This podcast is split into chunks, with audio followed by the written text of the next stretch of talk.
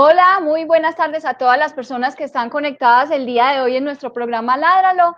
Eh, hoy es 18 de octubre y desafortunadamente la musiquita que siempre pongo al principio del programa no funcionó, no sé por qué, pero bienvenidos a nuestro programa Ládralo. Hoy tenemos una invitada muy especial, pero primero me presento, mi nombre es Juliana Barberi y soy la directora de este programa y de la Corporación Raya. Hola a todos, yo soy Gabriel Chica, el abogado de la Corporación Raya. Bueno, y como les estaba diciendo, hoy estamos acompañados de Brenda Olalde, ella es abogada, es de México y nos vino a acompañar el día de hoy para hablar un tema súper importante que hemos venido tratando en ediciones pasadas del programa y es el tema del, del derecho animal, pero hoy pues es un programa muy pertinente porque vamos a hablar de esa diferencia de, de conceptos entre derechos animales y derecho animal. Ella pues es maestra en Derecho Procesal Constitucional y es investigadora precisamente de Derecho Animal allá en México. Bienvenida Brenda, bienvenida a nuestro programa. Muchas gracias por estar aquí. Muchas gracias. Muchas gracias, Juliana. Hola, Gabriel. Eh, estoy muy, muy agradecida por tu invitación, muy entusiasmada de estar aquí y poder compartir con ustedes.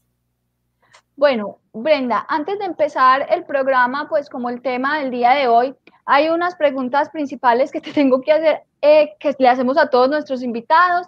Son muy difíciles, así que preparada. Aquí vamos a saber de verdad quién es Brenda. No mentiras. La primera pregunta es, ¿cuáles son tus hobbies? ¿Qué te gusta hacer en tu tiempo libre? Ah, bueno, ahora en tiempos de pandemia, en mi tiempo libre lo que me gusta hacer es eh, ver películas he estado viendo mucho cine hindú, la verdad, en los últimos días. Este, ver algunas series, leer, no sé, ese tipo de, cosas que ahora la pandemia me permite solamente hacer. Y antes de la pandemia me gustaba mucho eh, salir, platicar con mis amigos, eh, ir al cine, eh, cosas así. Bueno, y la segunda pregunta, ¿cuál es tu película, cuál fue la última película que te viste? Ya iba a, otra, ya iba a cambiar la pregunta. Eh, Padmavati, fue la última película que vi. De, de, la India. Ajá. Sí, primero pasé por todo el, en una etapa de cine como español, luego me fui al cine brasileiro, luego entré ya al cine hindú, pues es que tantos meses encerrados, que bueno, para que acaban las cosas para ver si. Eh, bueno, yo quiero contar un poco, eh, pues una, una anécdota muy, muy buena, que me gusta mucho, que quiero compartir de cómo Brenda y yo eh, nos conocimos y nos reencontramos. Pues resulta que hace, en el 2018, estuvimos en un congreso del que yo hablo mucho, por supuesto. Porque, o sea, que es el mejor congreso del mundo, que me encantó, que cambió mi vida, etcétera. Eh, y ella estuvo allá y estuvimos allá y conversamos y nos conocimos y bueno, eh, nos olvidamos realmente porque pues yo no quedé con el contacto de ella, ella no quedó con mi contacto eh, y yo a ella la volví a ver este año que también les he contado que he participado o he asistido a varios congresos de derecho animal, uno en Argentina y otro en Bolivia, ella estuvo en uno de esos congresos y yo, ah, yo escuché su presentación y dije, me encantó, me encantó, y ahí mismo le escribí, la busqué en Facebook y le escribí, le dije, me encantó tu presentación, qué bueno. Bueno, posteriormente a eso decidí invitarla al programa porque me parece que lo que ella habló en su presentación es muy bueno y que me gusta mucho todo lo que dice y, siento que es como una invitada muy especial en el programa y esta semana me dijo ella, oye, tú fuiste al, Congreso Mind in Animals, yo, sí, yo sí fui, pero yo no me acordaba cuando la invité que ella había estado allá, no me había acordado que hablábamos ni nada. Y resulta que nos volvimos a reencontrar, ella tuvo muy buena memoria y nos volvimos a reencontrar después de que vio una foto mía. Yo sí decía cuando veía las fotos de ella, la conozco, la conozco, pero es imposible, no, no la puedo conocer. Y sí, era, la verdad, era posible. Sí, te digo que yo estaba preparando justamente las láminas y quería bajarme el loguito de ustedes y, para ponérselo. y en eso veo la galería y, te, y veo una foto donde traías algo, como te digo yo, como un turbante. El corrosco. Ah, y sí, ya, le tengo que preguntar, pero sí es, pero ¿y si no es? Y te mandé así directo un mensaje de, hola Juliana, ¿eres tú? Y, pero hasta lo borré porque dije, ay, no, voy a aparecer como, como loca con el, con el mensaje, pero, pero, sí, dije, no, mejor cuando, cuando se vuelva a conectar le, le pregunto directamente. Sí, fue muy, muy, muy gracioso y muy bonito porque fue una coincidencia muy bonita, pues como que habla un poco del destino, algo así. Eh, Brenda, pero ya como empezando a hablar un poco en, o entrando en materia de lo que vamos a tratar el día de hoy, eh, cuéntanos un poco de tu trabajo, de a qué te dedicas, eh, allá en, en, donde están investigando el tema del derecho animal, qué es lo que estás haciendo, pues laboralmente. Mm, bueno, eh, actualmente soy miembro investigador en el grupo de investigación en derecho animal GIDA, soy coordinadora operativa del grupo, también soy coordinadora operativa de un seminario permanente de derecho, filosofía y animalismo, que también es, es parte de, de los trabajos del grupo de investigación. Eh, el grupo se fundó en, en 2013 por, por, la doctora Rosamela Torre Torres. Este, y pues bueno, el, el grupo eh, está integrado por investigadores, todos, eh, la mayoría de la Universidad Michoacana de San Nicolás de Hidalgo. Colaboramos con otras organizaciones de España, de Argentina, este, también de Chile. Eh, y bueno, pues eh, en el camino seguimos. Listo. Entonces, bueno, recuerden a las personas que están escuchando esta transmisión a través de nuestro perfil de Twitter, Facebook o nuestro canal de YouTube, que pueden ir dejando sus preguntas en el espacio de chat o en el espacio de comentarios para que Brenda las vaya resolviendo a medida que pasa pues el programa. Entonces, ¿qué dices Brenda si empezamos con la presentación que tienes preparada y a medida que vayan surgiendo preguntas vamos conversándolas? De acuerdo, me, me, me, me encanta esa idea. Listo, entonces empecemos con la presentación. De acuerdo.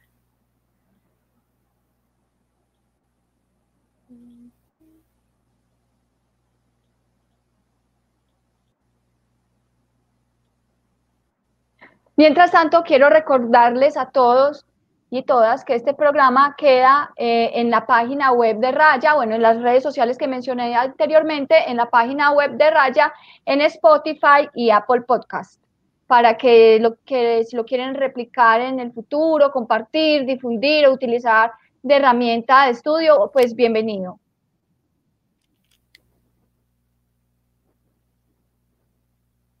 Ahí quedó muy lindo qué belleza. ¡Ay! ¡Se salió!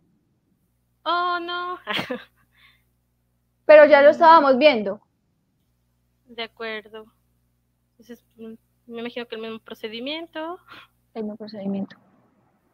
Listo. Por favor, tengan un poco de paciencia. Eso, listo. Ahí está. Ahí está. Bien. Eh, pues el tema, como, tal como lo estuvimos comentando, es eh, derechos animales y derecho animal. Eh, ¿De qué estamos hablando? Porque realmente siempre surgen como es estas dudas, incluso pues creo que, es prudente hablar de esto para aquellos que, que, empiezan a tener como esta inquietud de saber pues qué es el derecho animal, qué, qué son los derechos de los animales no humanos o los derechos de los demás animales. Y este, y pues yo, yo quise dividir la presentación eh, primero partiendo de qué es el derecho animal, en un segundo punto hablar un poco sobre qué son los derechos animales o qué entendemos por derechos animales y en un tercer punto hablar sobre esta, eh, cómo aparecen los animales no humanos dentro de las constituciones eh, o qué instrumentos o qué constituciones han, han adoptado consideraciones para los demás animales. Entonces, pues bueno, el derecho animal eh, puede ser entendido como este conjunto de teorías, de principios y de normas destinados a brindar una protección jurídica hacia los demás animales. Eh, hay distintas, eh, distintas definiciones sobre el derecho animal. actualmente pues, se considera como una rama emergente del derecho, es una ciencia autónoma dentro del derecho. ¿Esto qué significa? Que bueno, es una, es una ciencia, repito, una ciencia jurídica que tiene un objeto de estudio, que que tiene su propio concepto, sus, propias, eh, sus propios principios. Eh, entonces, pues bueno, de ahí, de ahí que se parte de que, bueno, el derecho animal se busca o se entiende como este estudio de cómo el hombre, vamos, el ser humano eh, o el animal humano se relaciona con los demás animales. dentro del, estudio del derecho animal, evidentemente se tiene que estudiar todas las teorías filosóficas, principios filosóficos, principios jurídicos, de cómo se van eh, traduciendo también dentro de, la ingeniería jurídica o dentro de la legislación. Entonces, pues bueno, me insisto, pues, pues definimos el derecho animal como todo este conjunto de, teorías, de herramientas eh, jurídicas, de todos estos principios filosóficos destinados a dotar de una protección hacia los animales no humanos y estudiando eh, cómo interactúa el animal humano con los demás animales. Ah, aquí hago una pausa. Agradezco a Fotocan, a Javier Martín Cancio, siempre por las imágenes eh, que me brinda para que acompañen todas mis presentaciones. Muy lindas. y bueno, eh, el derecho animal también se relaciona con otras, eh, con otras áreas del derecho, como lo es con el derecho civil, el derecho penal, el derecho del consumidor, el derecho familiar y el derecho constitucional, además de otras ramas del derecho, porque ya se empieza a hablar también de cuáles son las consideraciones de los demás animales en otras áreas jurídicas, eh, como la criminalística o cualquier, otra, cualquier otra área.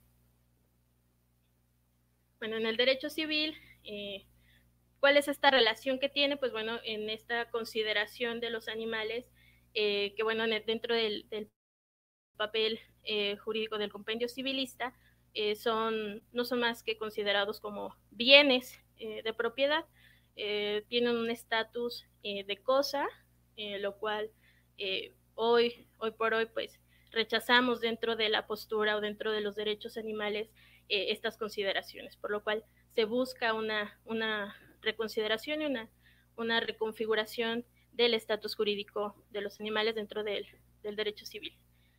En, el estudio del derecho penal, los animales no humanos o los demás animales son eh, como una víctima, es decir, dejan este esta, eh, dentro de una mirada del derecho animal, cambia o se, ve transformada esta, esta figura eh, de cosa, buscándolo o, reconociéndole un, un carácter de víctima, como lo es en el derecho argentino.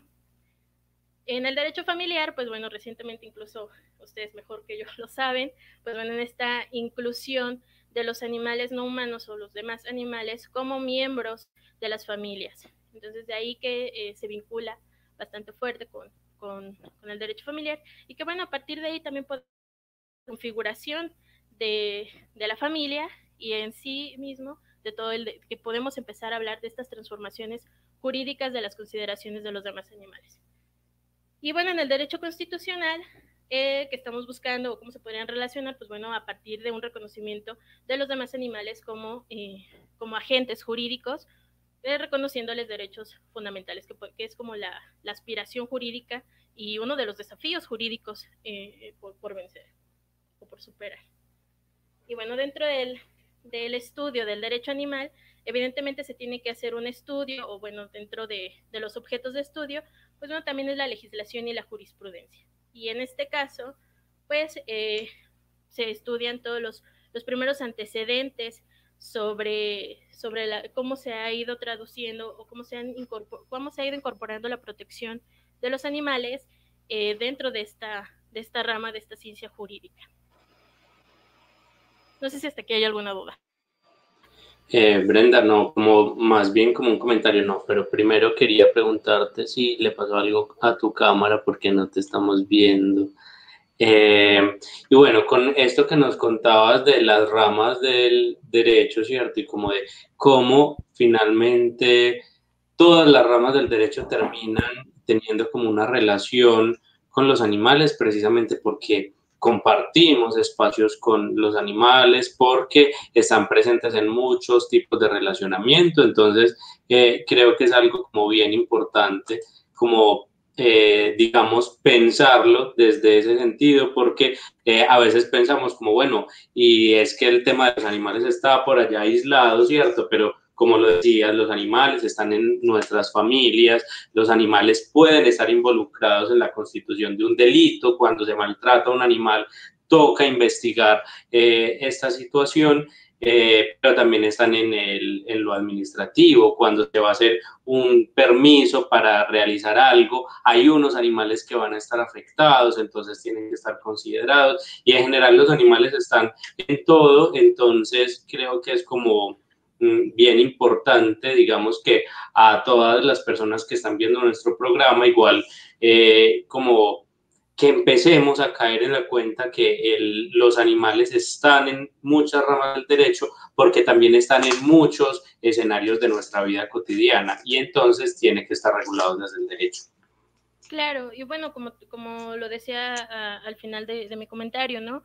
La necesidad de esta transformación de todas estas ramas del derecho, que si bien es cierto, se relacionan todas las áreas en sí, pero hoy por hoy ya estamos hablando de una transformación eh, total de estas ramas, en las cuales los animales eh, están cambiando la, forma de cómo los vemos, es decir, que los estamos dejando de ver como, eh, o bueno, que los queremos dejar de ver como cosas, sino que son también como, dotarles esta agencia jurídica.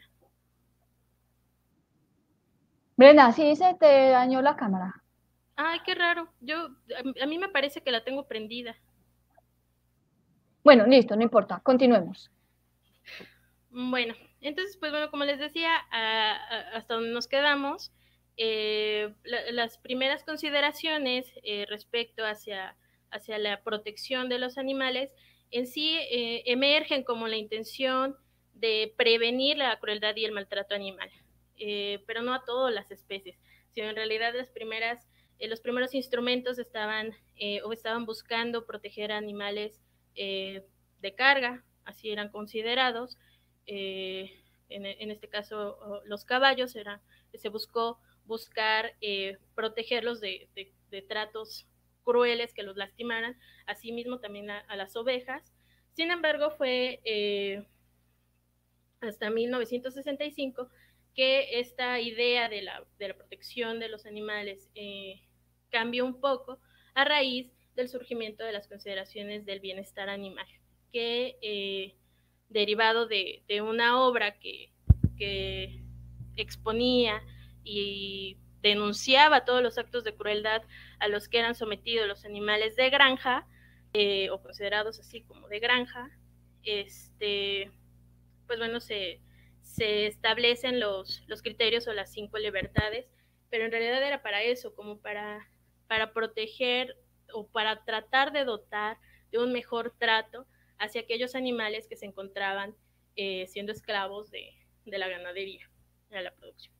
Entonces se establecieron cinco, eh, cinco criterios, o bueno, se establecieron criterios eh, que jurídicamente se, se, adoptaron como medidas de leyes bienestaristas. Y que así son conocidas y pues bueno, todas estas leyes bienestaristas incorporan o tratan de incorporar las, los criterios de, del bienestar animal que son, pues bueno, alejar a los animales eh, de hambre, de sed, de desnutrición, de temor, de angustia, de molestias físicas, de dolor, y que puedan manifestar un comportamiento natural.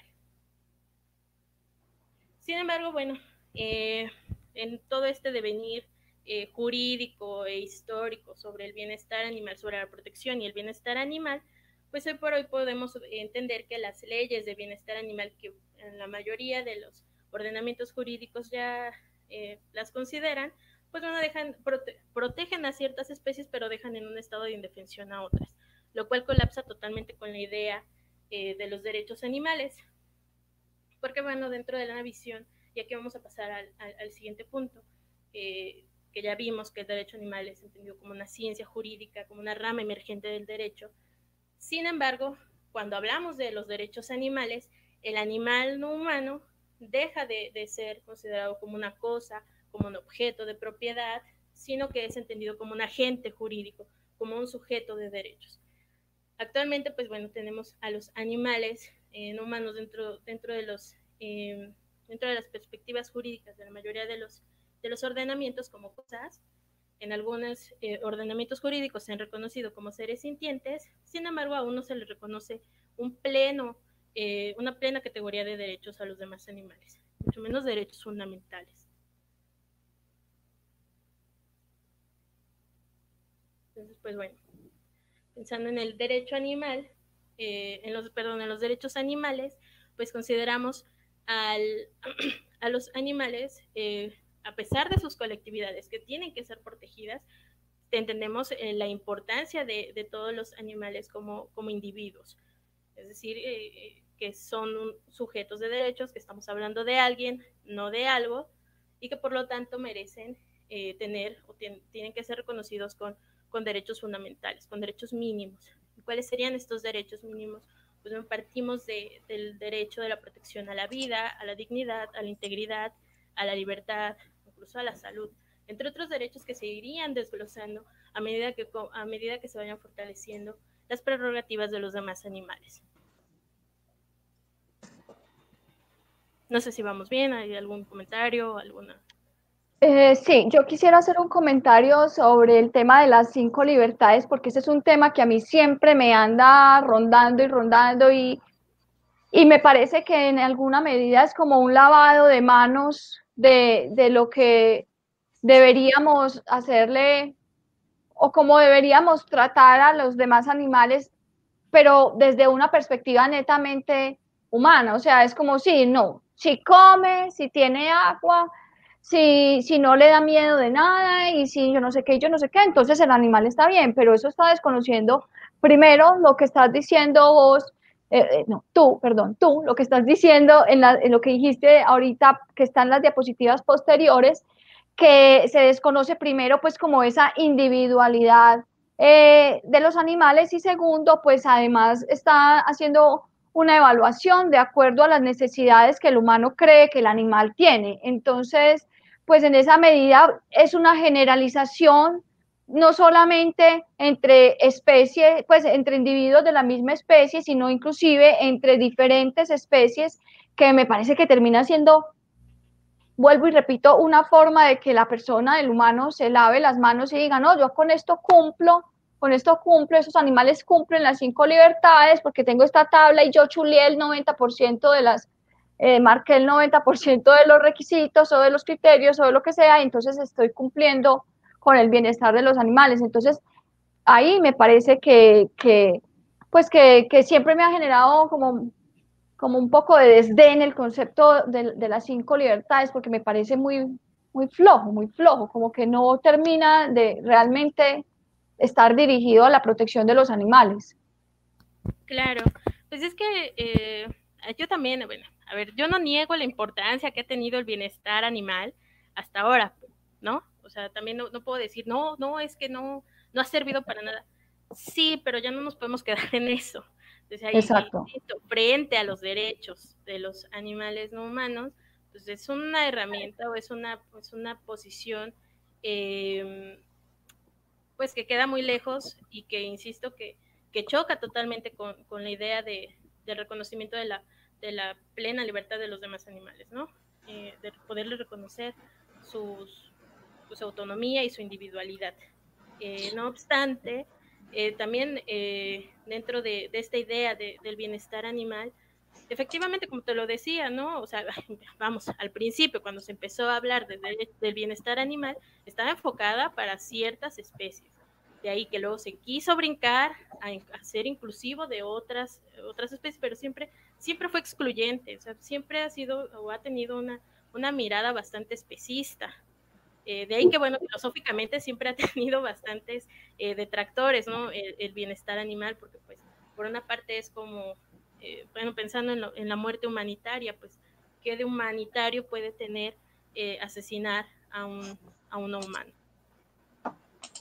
Brenda, y otro asunto importante es que Mm, ahorita decías que algunos ordenamientos han llegado a reconocer incluso a los animales como seres sintientes y es por ejemplo el caso de Colombia que desde el 2016 eh, por lo menos desde la ley se dijo en la ley 1774 que los animales son seres sintientes eh, y que no son cosas pero siempre hay como una barrera, un obstáculo, hay como algo que se frena cuando empezamos a hablar de derechos de los animales, empieza ya a encontrarse dificultades, entonces, por ejemplo, acá en Colombia hubo ese debate hace poco con el tema de los ochuchos y decían, bueno, pero es que reconocer derechos a los animales ya es como dar un paso muy grande, es luego cómo vamos a hacer para hacer exigibles esos derechos, se nos van a llenar los juzgados de solicitudes, de acciones de tutelas, de demandas, ¿cierto? Para defender los derechos de los animales. Entonces, eh, siempre está como ese obstáculo, esa barrera, además, eh, un, como una ridiculización que se hace de eh, cuáles son los derechos que tienen los animales y creo que para allá ibas con la siguiente diapositiva y es un poco que empieza a hablarse como, bueno, pues como así es que los animales van a tener los mismos derechos que los eh, humanos, entonces empieza como esa pugna por, por no quiero que me quiten derechos, como si darle derechos a los animales o reconocerle derechos a los animales fuera negarnos los nuestros. Entonces, no sé, eh, a, mí también me parecería importante, Brenda, si nos pudieras contar un poco cómo ha sido ese debate, esa pugna que se ha presentado en México, porque aquí realmente ha sido muy complejo. Claro, eh, y es súper importante lo que, lo, que, lo que dices, eh, Gabriel, este, porque claro, mucha gente tiene miedo cuando hablamos de derechos, de derechos animales, porque lo, ya lo externaste tú, es como si, como si el reconocerles derechos a, los demás animales implicara que nosotros eh, viéramos mermados ciertos derechos humanos. Y no es así, porque si realmente si, lo, si nos ponemos a pensar, cuando hablamos de los demás animales, estamos reconociendo nuestra propia animalidad como especie. Es decir, no estamos viéndonos como alejados de ellos, sino dentro de, la, dentro de esta mirada de los derechos animales, tenemos que, tenemos que sentirnos incluidos, tenemos que tener que entender que somos parte de, hablar de derechos animales, incluso podríamos estar hablando de derechos animales de la especie humana. Entonces, eh, sí, evidentemente la atención eh, es bastante ruda. Eh, a mí también me ha tocado escuchar comentarios que no solo ridiculizan, sino que minimizan las intenciones y los esfuerzos de, todos los, de los juristas, de los activistas, por, por, un reconocimiento de los derechos de los demás animales. En México también hay la Constitución de la Ciudad de México, hace rato, por ejemplo, estamos hablando con Juliana, pues bueno, la Constitución eh, de la Ciudad de México reconoce también eh, un carácter eh, constitucionalmente hablando de que los demás animales, hay una obligación de la especie humana con los demás animales. Sin embargo, se queda en una declaración que no, no, no alcanza a ser exigible. Porque bueno, el reconocerles derechos implicaría de tajo cambiar con ciertas, pues con ciertas actitudes especistas eh, que el, el, día a día las llevamos, ¿no? Entonces, ¿cuáles son los obstáculos? Bueno, empezar, uno de los obstáculos sería ese, ¿no? El, el reconsiderar y el, el, reconectarnos con los demás animales, el cómo, el cómo transformamos la visión que tenemos de ellos, el dejar de considerarlos como, como propiedad. Yo no creo que, que, que los juzgados se puedan llenar eh, de, de, de, demandas y de denuncias, y no, para mí no porque evidentemente si empezamos con esta transformación, porque vamos también, es, es necesario que eh, todo, todo el trabajo jurídico pues esté acompañado de toda la transformación social, ¿no? Entonces, pues bueno, si empezamos a cambiar, eh, a, transformar todo este engranaje jurídico, pues bueno, evidentemente tendríamos que, tenemos que cambiar todas las consideraciones hacia los demás animales, para dejar de, de proteger a unos y de dejar eh, desprotegidos a otros.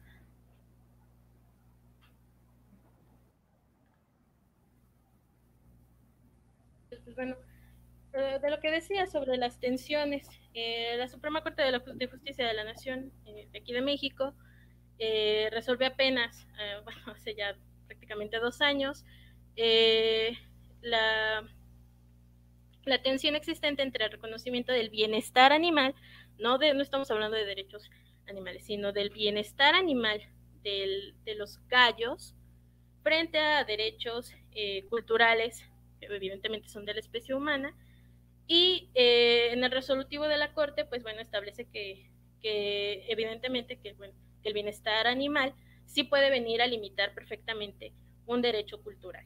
Entonces, pues bueno, no, no es en sí como anular un derecho, sino que, bueno, todos los derechos eh, tú, Gabriel, puedes entenderme perfectamente, pues bueno, todos los derechos no son, no son, o sea, todos los derechos son limitados, tiene un límite, no hay ningún derecho que pueda ir por encima de otro.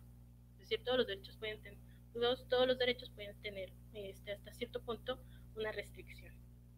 ¿no? O pensando en el, en el derecho del trabajo, eh, pues sí, evidentemente puedes elegir el trabajo que, que, a ti te, que a ti te guste y que a ti te, te satisfaga, no obstante, no puedes ir contra aquellas actividades que se consideran ilícitas. En ese sentido, la Suprema Corte de Justicia de la Nación, pues bueno, reconoce el bienestar animal como un principio constitucional implícito válido para la restricción de ciertos derechos humanos.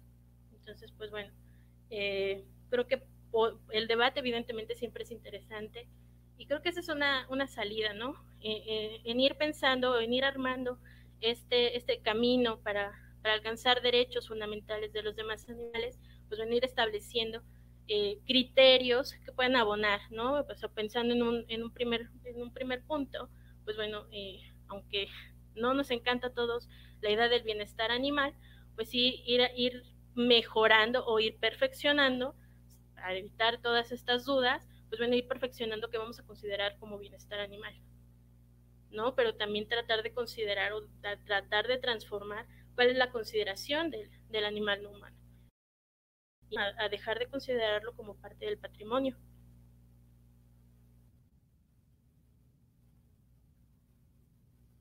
No sé, alguna otra pregunta, algún comentario que vaya saliendo de... Brenda. Ah, no, No, no, Brenda, era como para decirte a ver si pones como activar o desactivar la cámara a ver si de pronto en algún momento se te puede eh, arreglar. Y mientras tanto, Brenda, yo, yo quería como hablar de eso. si pone la cámara, se daña la presentación. Si pone la presentación, se daña la cámara. Claro, creo que sí, más bien es eso. Si la activo, se, automáticamente se anula la, la cámara. Listo, excelente. Sí, bueno, Brenda, con eso último que decías de, bueno, el tema de eh, reconocer derechos a los animales tiene una estrecha relación con esa eh, necesidad de empezar a dejar de considerarlos parte del patrimonio. Y, eh, por ejemplo, acá en Colombia sucedió como, digamos, esa pugna y después de haber salido la ley 1774 que reconoció a los animales como seres sintientes, empezó a decirse, bueno, si los animales no son cosas, si eh, va a estar esa aclaración en el libro de, bienes del derecho civil, entonces, ¿qué va a pasar con los animales, con los negocios jurídicos que se hacen con animales, con toda eh, una actividad comercial que hay con ellos? Y entonces finalmente terminó la Corte Suprema de Justicia también diciendo, como bueno, los animales son seres sintientes, no son cosas, pero continúan en el tránsito comercial. Entonces, digamos que volvemos a lo mismo, siempre quedamos como en esa posición ambigua de le reconocemos sintiencia, le reconocemos unas libertades mínimas, pero nos, nos da ya temor dar el paso a reconocer derechos porque eso implicaría eh, digamos, como una piedra en el zapato para todo nuestro sistema comercial que está supremamente basado en la explotación animal. Totalmente. Eh, pues bueno, desde, ese punto, evidentemente el reconocer un derecho a, a, un ente implica que venga también acompañado de políticas públicas, es decir, no solamente basta que, que, se haga la declaración, volvemos al punto ¿no? de la constitución de la, Ciudad de México o pensando en otros casos de otras constituciones en las, que, en las cuales se habla ¿no? de, de ciertas consideraciones hacia los demás animales que bueno, todas son, tienen un carácter meramente especista. Eh, creo que la menos especista, a mi punto de vista, podría ser la constitución precisamente de la India, en el cual se habla ¿no? de esta obligación eh, de compasión hacia las demás criaturas. Pero insisto, eh, tiene, pues, está bien cargado, bien, bien, bien cargado el derecho de, una mirada totalmente ajena hacia los demás animales, pero pues tampoco es como que, que haya estado mal, simple y sencillamente el, el devenir jurídico hasta ahora está permitiendo eh, abrirse a estas nuevas consideraciones de los demás animales. Y es que esta posición eh, que me dices tú, bueno, es que toda la, toda, toda la base comercial está fundada sobre, sobre el comercio de los demás animales, bueno, también hace, hace, años, eh, cuando hablábamos del, del, del, de, de, la esclavitud, de los esclavos humanos, pues bueno, también el sistema comercial, el sistema de trabajo, estaba principalmente eh, fundado en estas, en estas consideraciones eh, de trato hacia los, hacia los, sí, hacia los que eran considerados como, como esclavos. Y no por eso el sistema colapsó. Es decir, hubo que, la, hubo que hacer un trabajo de conciencia de cómo ir modificando todas estas consideraciones y todas estas apreciaciones hacia los demás. Entonces, pues no podemos, no podemos permitirnos, no podemos pensar en que, bueno, todo el sistema comercial colapsará y bueno, y si tiene que colapsar, que colapse, pero no pasaría. O sea, evidentemente creo que, creo que no va a pasar, no va, no va a colapsar. ¿Qué, pasa? Hay muchos, hay algunos eh, no es que esté enamorada de la India, pero bien, a mí me un montón de ejemplos eh, pensando ¿no? en cómo, cómo se han ido transformando en la India para, para ir abandonando estas prácticas turísticas en las cuales eh, tenía como, como prisionero a un oso. Y poco a poco muchas personas que se dedicaban a, a capturar ositos para poder sacarles fotos con turistas, pues bueno, han tenido que ir cambiando eh, pues la forma en cómo, en cómo trabajaban decir, a través de políticas públicas se ha implementado la manera en cual eh, abandonen prácticas crueles con, con, otros animales y que puedan eh, seguir siendo eh, autosustentables económicamente hablando. Es decir, no se murieron de hambre, no les pasó nada. Si recuperan el oso y ellos pudieron de seguir trabajando, o sea, tampoco les cortaron las manos a los humanos, ¿no? Me explico, entonces, no, no creo, o sea, entiendo que es una posición lógica de, la preocupación de todos aquellos eh, que tienen miedo de abandonar estas conductas o estas consideraciones especistas. Sin embargo, pues tampoco es utópico pensar en, reconocer derechos a los demás animales o derechos o prerrogativas mínimas, pensando en que, pues bueno, ir construyendo, eh, ir armando la ingeniería de los derechos de los demás animales sin, insisto, sin, eh, sin quedarnos en meras, eh, en meras posiciones declarativas, sino irlas acompañando a través de políticas públicas.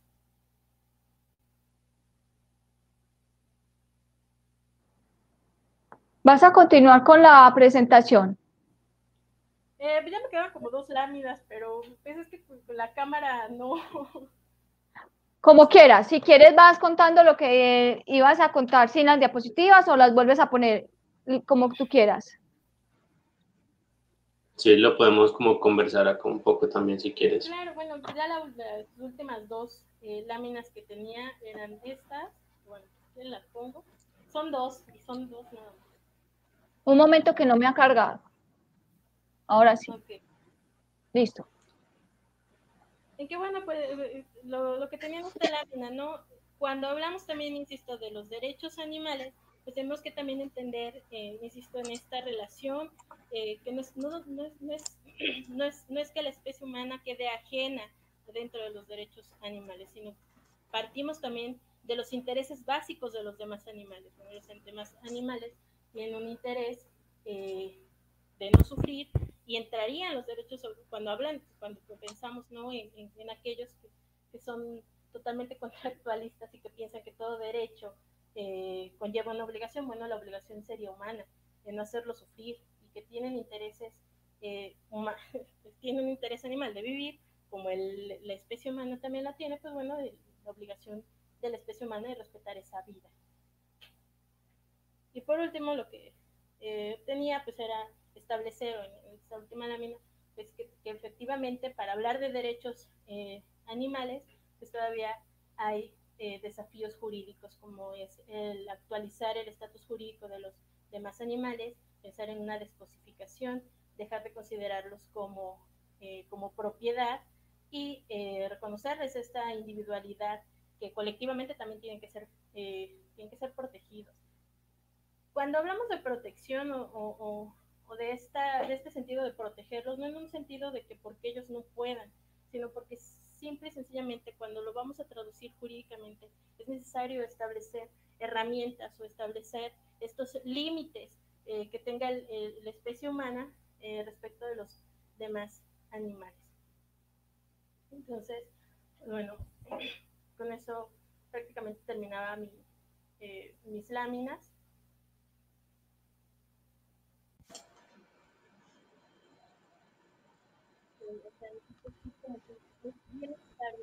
Eh, no perder como este miedo eh, cuando hablamos de los derechos de los no estamos hablando de extinguir derechos humanos. Brenda, ponte un poco el micrófono que no te está, se te está oyendo muy bajito. ¿Ahora? Sí, muy bien. Ah, okay. eh, lo que te decía era eh, perder el miedo de hablar de derechos animales eh, y, y, no pensar que hablar de derechos animales es limitar o, o extinguir derechos humanos. Uh -huh. Por el contrario, es venir a fortalecer, insisto, en primer lugar, el, el, este sentido de animalidad propia y, y, el reconocer derechos y no sé, hasta una modificación de todas las categorías eh, de los derechos se tendrían que modificar. Porque pues, insisto, eh, hay derechos que, bueno, están íntima, todos los derechos se relacionan, pero algunos son, se, tienen una mayor injerencia entre otros. Bueno, Brenda, y frente a, digamos, esa necesidad, yo creo que ahora, digamos, para todos eh, puede estar un poco más claro que hace unos años esa importancia de reconocer derechos a los animales. Sin embargo, luego llega una pregunta, digamos, como sustancial y es como si vamos a reconocer derechos, ¿cuáles van a ser esos derechos? Y bueno, nos hablabas un poco de eso en una de las láminas y nos, eh, pues, eh, hablabas como de unos mínimos que podrían ser como garantizados. Y esto tiene que ver con bueno, digamos, ese reconocimiento paulatino. Creo que si solamente eh, la lucha por hablar en abstracto de derechos de los animales ha sido tan fuerte, ¿cierto?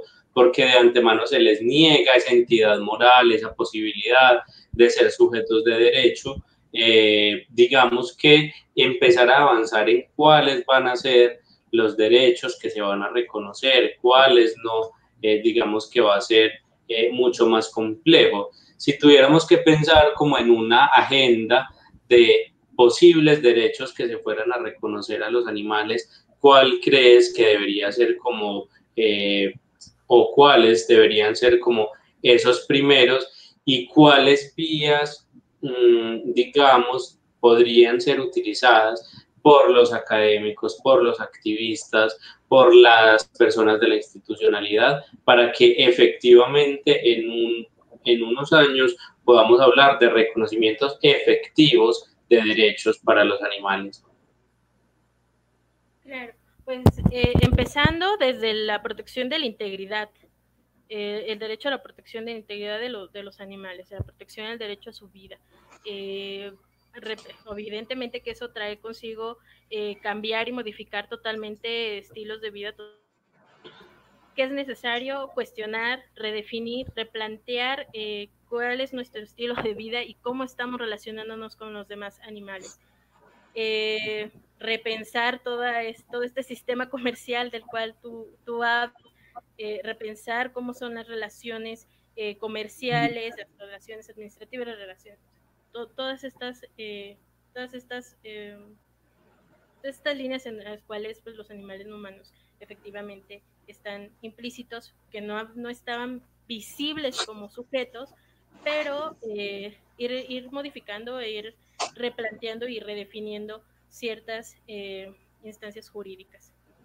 Bueno, ¿y cuáles se te ocurre o, no sé si en los espacios en que has estado eh, se ha pensado un poco este tema, ¿cuáles consideras que serían esos animales sujetos de derechos? Creo que eh, llega a ser otro de los puntos importantes, porque hoy en nuestras legislaciones tenemos como centro, por ejemplo, para reconocer la sintiencia de los animales, que sean animales cordados, que tengan sistema nervioso central, ¿cierto? Que, eh, digamos, tengan una respuesta eh, neurológica como más inmediata a los estímulos, eh, pero bueno, eso deja por fuera a otros animales. Eh, ¿Cuál sería el criterio? ¿Cuál, ¿Cuál podría ser hoy como esa piedra angular con la que diríamos estos animales tienen derechos y estos no?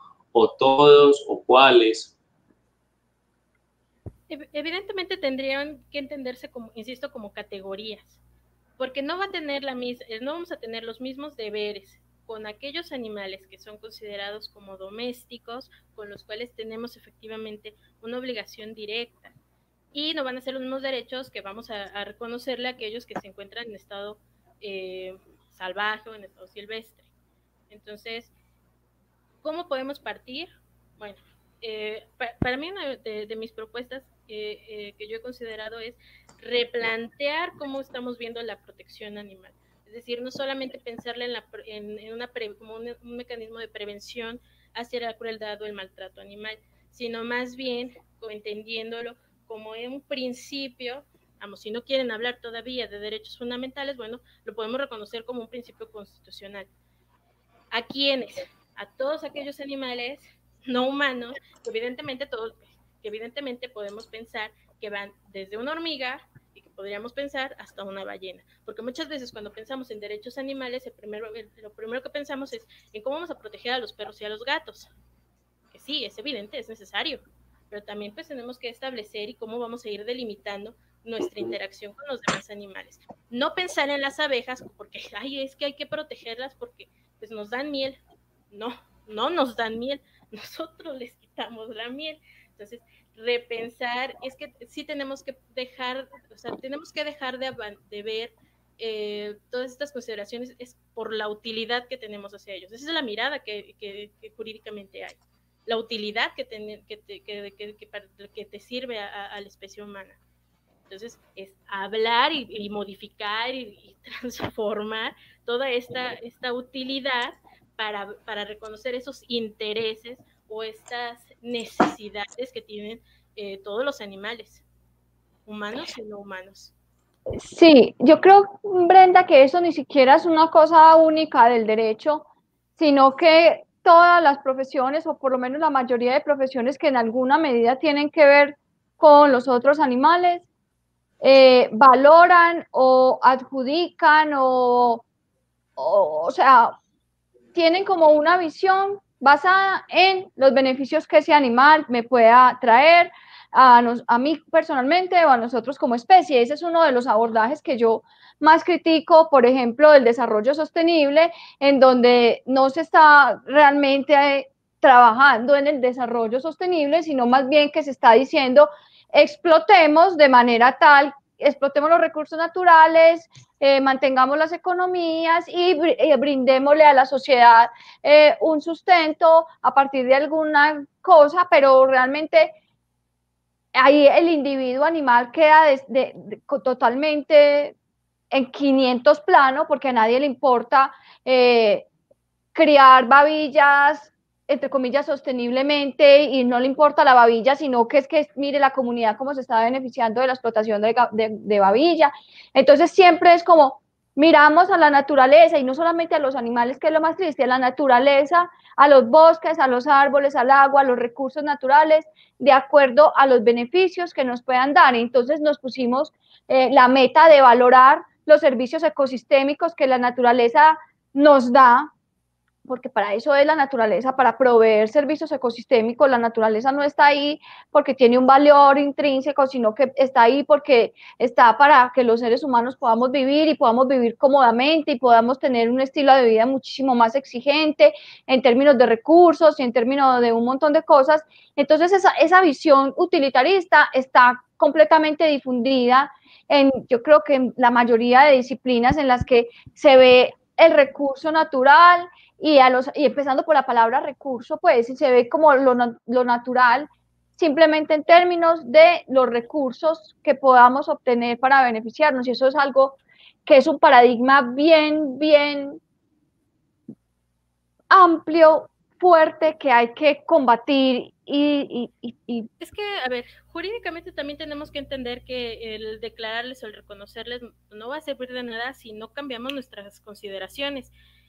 Mm, con tanto con la naturaleza como con los demás animales. Pues de ahí que el utilitarismo y todo este exceso eh, de abuso, de daño de los, de, los recursos tanto naturales como de los demás animales, pues nos ha traído a consecuencias que las vimos hoy por hoy. Y también pensar en seguir legitimando, a ver, ¿cuál, ¿cuál es el obstáculo acá?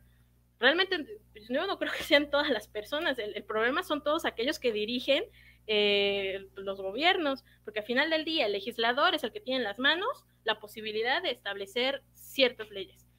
El gobernante que tiene la posibilidad de establecer o de permitir o de negar o de rechazar o de, de autorizar ciertas actividades. Entonces es un trabajo que se tiene que hacer en conjunto. Que acá, ¿cuál es el problema? Pues bueno, las autoridades, eh, los representantes de gobierno, em, legisladores, pues tampoco le han tomado la seriedad al tema, ni tanto del reconocimiento de los derechos de la naturaleza, ni del reconocimiento de, de, derechos de los demás animales. Entonces, insisto, ¿qué es necesario? Pues partiendo desde tu casa. ¿Cómo vas a cambiar o cómo empiezas a cambiar o cómo empiezas a transformar ciertas actitudes o ciertas actividades? Dejar de ver a la naturaleza como como el sacarle el mayor eh, provecho a la mayor utilidad posible, sino que tienes que también entender que, que de lo que tú haces tiene una consecuencia. O sea, nosotros como especie humana, todos nuestros actos tienen una consecuencia. Todo. Entonces, ¿cómo lo empezamos a limitar? Pues sí, suena, suena a lo mejor muy, muy, muy obvio, pero es, es real. Si no empiezas desde tu casa, si no empiezas desde lo que haces en el día a día, pues, evidentemente pues tampoco puedes esperar que todo el mundo cambie. Pensar en que en, en un reconocimiento pleno, directo de, de, una protección de la naturaleza o de los demás animales no te va a servir de nada si solamente se queda en una declaración eh, positivada en, en, un catálogo jurídico. Se necesita, insisto, que venga acompañado de políticas públicas, que venga acompañado de, de un cambio de conciencia y eh, evidentemente en ir abandonando ciertos estilos de vida que, insisto, nos han, han traído consecuencias que las vimos en el día a día, ¿no? Estamos en medio de una pandemia provocada, eh, a todas luces sabemos por qué, ¿no? Y bueno, es una, es una actividad lícita. Eh, en Argentina están viendo la posibilidad de convertirse eh, ahora en, en, el, en el patio trasero de China para tenerlo y convertirlo en, en el máximo espacio, eh, en el máximo rastro, yo creo que sería de toda América Latina y que evidentemente va a traer consecuencias. Ojalá que no, pero eso es lo que va a pasar. Nos va a traer consecuencias eh, totalmente terribles. ¿Y qué está pasando? Bueno, el, gobierno, el, gobierno argentino lo está tomando en consideración todas aquel, ni todo lo que ha pasado en China en años anteriores, ni, nada. Entonces, bueno, ahí está basándose mucho en la utilidad y en los beneficios económicos que posiblemente le va a traer. Pero pensándolo así, el futuro es incierto y, dudo mucho que, eso pare en, buenos términos. Exacto, nosotros en este momento estamos, bueno, teniendo esta conversación virtual porque tú vives en otro país, pero nosotros cuando estamos aquí en Medellín y los invitados de Medellín seguimos en la virtualidad precisamente por eso que estás diciendo, porque hemos tenido una relación tan desastrosa con las demás especies que pues han empezado a surgir un montón de virus que han, y, microorganismos y patologías que han encontrado la vía eh, para saltar eh, entre especies. Ahora, esto no quiere decir que es que los, los, cerdos son los culpables o los murciélagos, no, somos nosotros por alterar los equilibrios, por alterar las relaciones, por pretender querer dominar lo que no podemos, no deberíamos dominar porque nosotros, eh, eh, y, es uno de los argumentos contra el veganismo y contra, contra la eliminación de los productos animales en, en, en la cotidianidad de uno y es, no, pero es que eso no es natural, ¿cómo no va a comer uno carne? No, es que realmente comer carne a estas alturas es completamente un proceso artificial que no tiene nada de natural, que está inclusive mediado por un montón de cosas artificiales como hormonas, antibióticos, químicos, etcétera, sin contar con la cantidad exagerada de daño ambiental que se produce por la explotación pecuaria. Entonces, toca, o sea, y es algo que yo decía en otro momento, y es, no estamos en un punto en el que tengamos que hacer una negociación y que, y que nosotros tengamos que decir, no, mira, pero ¿por qué no mejor haces esto a ver si de pronto salvamos lo que queda del planeta? No, estamos en un momento, en una crisis climática, en una emergencia climática, en una emergencia ambiental que nos va a afectar a todos. Esta semana salieron las noticias informando de que va a haber lugares en la Tierra donde actualmente habita gente, habitan animales, otros animales, y que para dentro de un par de años, ni siquiera van a ser décadas, un par de años, esos lugares van a ser inhabitables, van a ser lugares donde no va a poder existir ni la especie humana y, muchísimo menos probablemente otras especies que son muy delicadas y susceptibles a los cambios eh, de temperatura, etcétera. Eh, entonces es un momento en el que, bueno, sí, ya, ya hemos hablado mucho de esto, pero toca que cada persona pues como que se ponga un poco la camiseta, como dirían algunos, los, los pantalones, como dirían otros, pues como que se pongan ya en el tema o, en términos de acción, porque no podemos seguir en una inacción eterna o pensando que, que, es responsabilidad precisamente del gobierno o de Brenda, que es que es defensora de animales, o que Gabriel, que es activista por los animales. No, es cuestión de que a todos nos toca hacer el cambio si queremos continuar con la vida en la Tierra, por lo menos con la vida como la conocemos hasta este momento. Y reconectar, eh, reconectar con nuestra animalidad, reconectar con nuestra naturaleza, que esto yo creo que nos has tenido que venir a servir para, para, para hacernos eh, de frente, ¿no? El, el, darnos cuenta sobre nuestra vulnerabilidad, nuestra propia indefensión, eh, el, que no, no, podemos seguir pensando en que somos la única especie en el planeta que importa, que vamos a sobrevivir solos, y, ¿no? O sea, pues, al final del día todas las especies se necesitan de sí mismas. Pues, el, la especie humana necesita de las otras y necesitamos protegerlos. Por ahí dicen es que los animales no tienen voz, hay que defenderlos. No, sí tienen voz, sí tienen, los escuchamos. el problema es que queremos o hacemos oídos sordos problema acá, insisto, es que no, no hemos querido reconocer esta animalidad, hemos querido, queremos como que seguir viendo el que alguien le digan, es, que somos animales como si fuera algo peyorativo, y pues no, es que lo somos, es un animal, pues sí, sí, sí, lo doy. o sea, abandonar todas estas consideraciones. Sí, porque es que no, no soy planta ni mineral, soy un animal.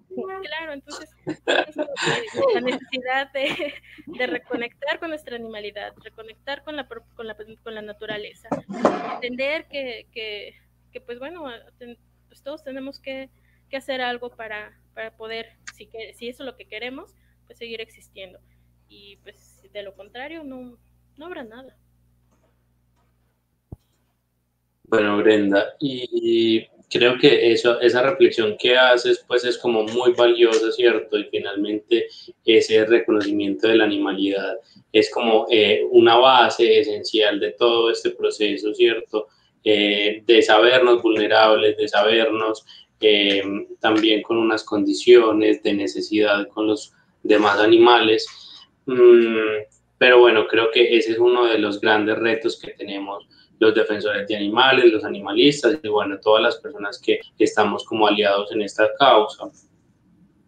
Y para ir terminando, te quería preguntar, eh, a ver, a veces pareciera que de un lado va como esta, eh, esta evolución, este avance del derecho animal, ¿cierto? Cada día más teorías, más argumentos, tenemos más elementos de análisis. Y de otro lado va como esta línea de, los derechos de los animales, del reconocimiento de sus derechos, de estas prerrogativas. A veces esta línea mucho más eh, atropellada, lenta, con retrocesos, con dificultades. Mm, ¿Cómo valoras tú ese, como esos dos caminos, cierto? Y como esa, esa evolución y esos ritmos distintos que tienen. Yo a veces siento que la academia está evolucionando un montón en este tema, pero que los operadores de la norma se van quedando como atrás. ¿Tú cómo valoras este, este ritmo de estos dos caminos? Sí, eh, totalmente. A veces parece que, que, que, como que se avanzan dos pasos eh, académicamente hablando, eh, tres pasos eh, los, con los activistas, pero el gobierno, el operador de justicia, el, diseñador de las leyes también parece que no, no, le toma atención y pues bueno, que es necesario pues también hacer presión, hacer lobby, o sea, es, que no nos queda de otra, tenemos que involucrarnos ahí. Yo sé que muchos activistas que, que le choca pensar en el gobierno, que le choca pensar en, eh, en, todo este, en todos los discursos eh, que pueda, pueda haber de aquellos que quieren ocupar cargos de gobierno, pues sin embargo, pues va a ser necesario o es necesario para, para, lograr cosas y para transformar. Es necesario hacer presión, es necesario estar ahí, es, necesario abordar al legislador, es necesario eh, establecer estos vínculos de comunicación, porque tampoco no vamos a hacer nada.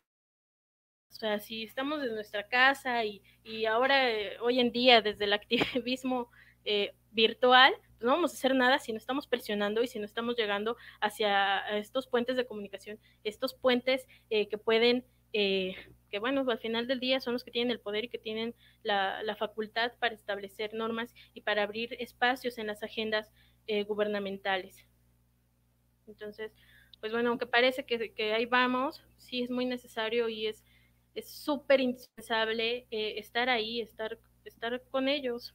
Son los que nos van a servir para abrir y los demás animales, para abrir un, mundo totalmente mejor para todos los animales, humanos y no, y no humanos. Brenda, yo tengo una última pregunta antes de que terminemos el programa y es eh, sobre, bueno, quizá sí cabe, pero quizá no la debo hacer, pero yo la voy a hacer. Es el tema del nombre derechos de los animales. Y es porque, pues, es el hombre blanco, heterosexual, clase media, el patriarcado, el que dice quién tiene y cuáles derechos tiene. Entonces, ha pasado con las mujeres, ha pasado con las personas eh, afrodescendientes, ha pasado con las personas de las comunidades LGBTI, ha pasado con las, con las mujeres, o sea, con todos, digamos, los grupos segregados o las comunidades, o como no sé sociológicamente cómo se denominarán, pero como con todos esos grupos ha pasado que entonces llega el hombre y sentado ahí con su smoking o lo que sea y dice, bueno, a las mujeres les vamos a dar estos derechos, a los, a los homosexuales les vamos a dar estos derechos y a los negros les vamos a dar estos derechos y miren cómo cumplimos con, lo que ustedes nos están pidiendo. Entonces, mi pregunta es hasta qué punto ese tema de derechos es simplemente ratificar ese patriarcado, ratificar como esos designios más bien del, del patriarcado y que son ellos los que están diciendo quién tiene derecho y qué derechos tienen. Bien, eh, a mí no me gusta pensarlo de esa manera, me gusta pensarlo más bien, eh, pensarlo que finalmente al, final del día, eh, día con día se está armando todo. Eh, la evolución social y la evolución del mismo derecho se abre, ¿no? Entonces, eh, pues, por, ejemplo, en, el grupo de en el grupo de investigación en derecho animal, pues nosotros consideramos que los derechos humanos son una categoría totalmente discriminativa en razón de especie, como en muchos del hombre blanco, como tú lo mencionas. Entonces, para mí creo que forma parte natural de, esta, de estas eh, evoluciones, de este devenir natural que tiene que tener el derecho, eh, que tiene que abrirse, que tiene que ir expandiendo estas categorías de consideración eh, hacia aquellos que son diferentes, pero que pues bueno, jurídicamente queremos que tengan un trato igual.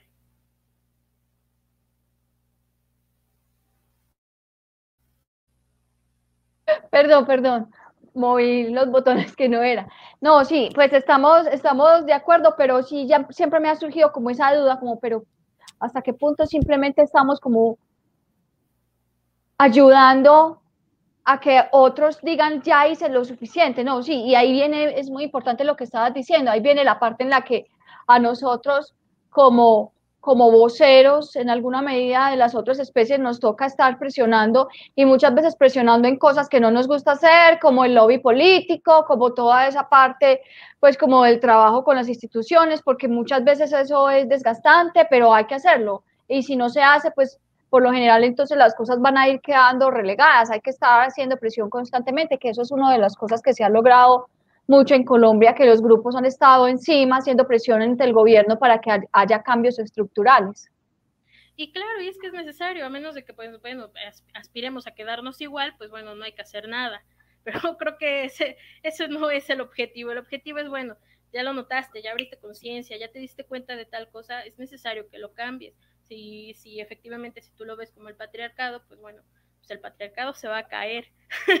Entonces, pues el especismo se va a caer y, así, ¿no? Entonces, este, pero pues, ¿qué es necesario? Bueno, evidentemente, pues ya tocando el, tema del patriarcado, pues evidentemente, el patriarcado, insisto, el patriarcado se va a caer y es necesario ir modificándolo, pero pues es, es necesario a través eh, de ir repensando y de ir replanteando y de transformando todo, todo el engranaje jurídico, social, político, y pues lo mismo va a pasar eh, desde una perspectiva de los derechos animales. Pues bueno, eh, pensándolo así, pues bueno, hay, autores políticos que hablan. Eh, sobre esta idea de, considerarlos como ciudadanos, ¿no? Entonces, es, ir transformando todo lo que hasta ahora eh, erróneamente se ha construido.